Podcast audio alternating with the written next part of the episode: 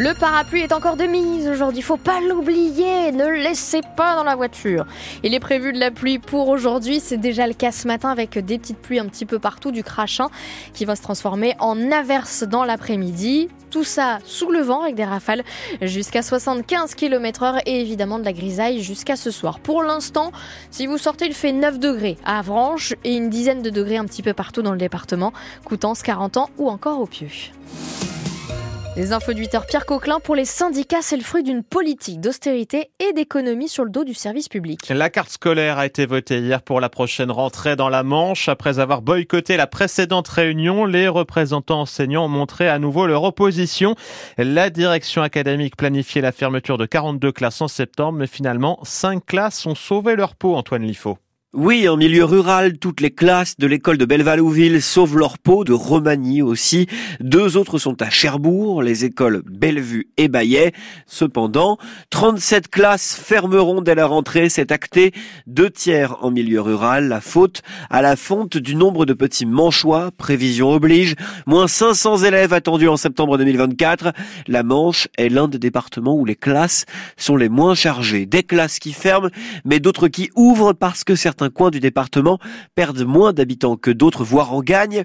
C'est le cas, par exemple, de Saint-Lô et de ses environs, de 40 ans ou encore de la périphérie de Cherbourg. Au total, cinq classes ouvriront leurs portes en septembre. Six autres créées cette année sont reconfirmées. Précision importante, cette carte scolaire peut encore évoluer au mois de juillet ou à la rentrée si d'ici là, de nouveaux élèves se manifestent. La liste des ouvertures et des fermetures de classes pour la prochaine rentrée dans la Manche, c'est à retrouver via l'application ici.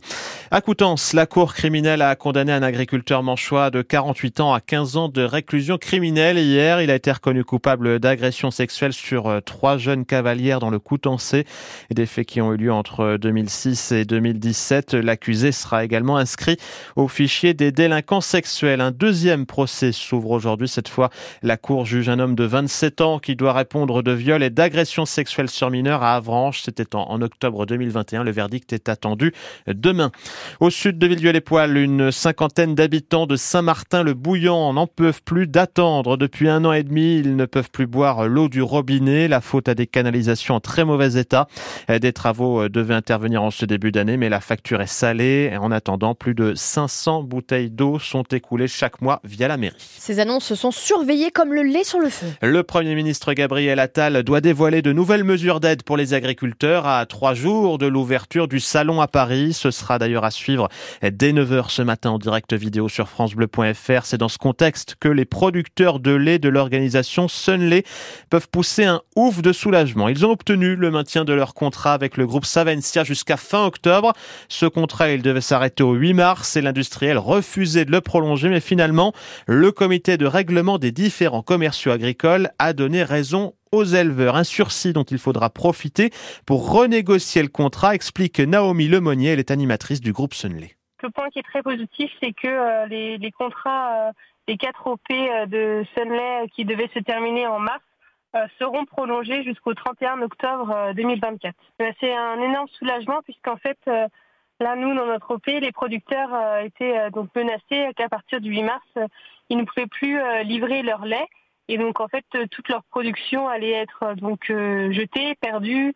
C'était bah, la, fin de leur, exploitation puisque le, lait est leur revenu. Donc là, en fait, ça permet un soulagement jusqu'au 31 octobre où la collecte de ce lait justement est assurée. Nous, là, ce délai supplémentaire, il est bienvenu justement pour pouvoir rouvrir le dialogue, pour négocier pour un futur contrat entre Sunley et Samentia. Et ce sont près de 1000 producteurs, principalement présents dans la Manche et en Bretagne, qui bénéficient de cette décision. Les Manouchians vont faire leur entrée au Panthéon aujourd'hui.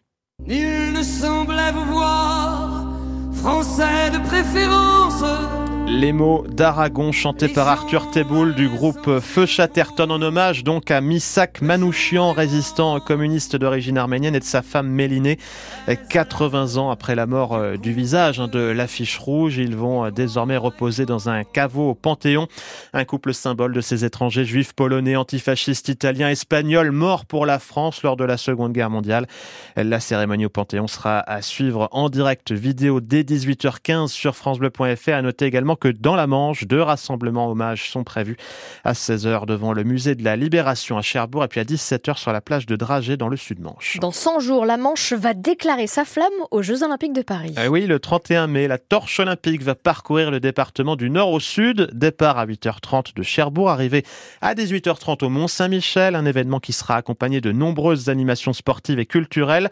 Maxime Goyer est le coordinateur territorial de la Manche pour les JO de Paris 2024. Sur chaque étape, il y a un centre des relayeurs dans lequel les relayeurs sont euh, briefés en amont. Donc ils seront positionnés sur les parcours et euh, le départ sera donné. Ils se passeront la torche de main en main. Des zones seront bien identifiées, ce qu'on appelle des zones de torche kiss, le baiser de la torche. Donc ça sera un moment assez solennel dans le parcours de manière à offrir un peu de visibilité au public et d'avoir euh, ce côté spectaculaire. L'objectif c'est de valoriser des particularités départementales au travers de petites routes ou de chemins arpentés ou de littoral, etc. Alors il y a deux convois. Donc quand un convoi est engagé dans un site, l'autre convoi est en attente, mais il ne reste qu'une flamme allumée. Par exemple, pour le départ à Cherbourg en convoi principal, la flamme sera allumée et elle sera éteinte ensuite à la sortie de la ville pour être ensuite rallumée par le convoi à Saint-Va et ainsi de suite en alternance tout au long de la journée. C'est le même feu d'Olympie, mais par contre, à chaque fois, il n'y a qu'une seule flamme qui est allumée. Et entre-temps, il y a des gardiens de la flamme qui sont recrutés spécialement dans le convoi pour pouvoir s'assurer de cette alternance. Et tout le détail du parcours de la flamme olympique dans la Manche, donc le 31 mai prochain, est à retrouver sur euh, l'application ici.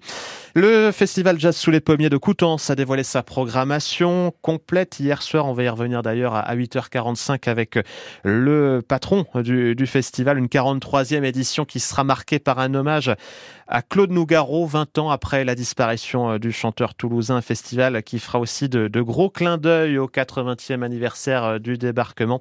Jazz sous les pommiers, ce sera du 4 au 11 mai à Coutances. Et puis un paquebot est arrivé, un quai de France à, Cherbourg. On peut pas le louper. Hein. L'Aïda Nova fera escale dans le Cotentin jusqu'à 20h ce soir.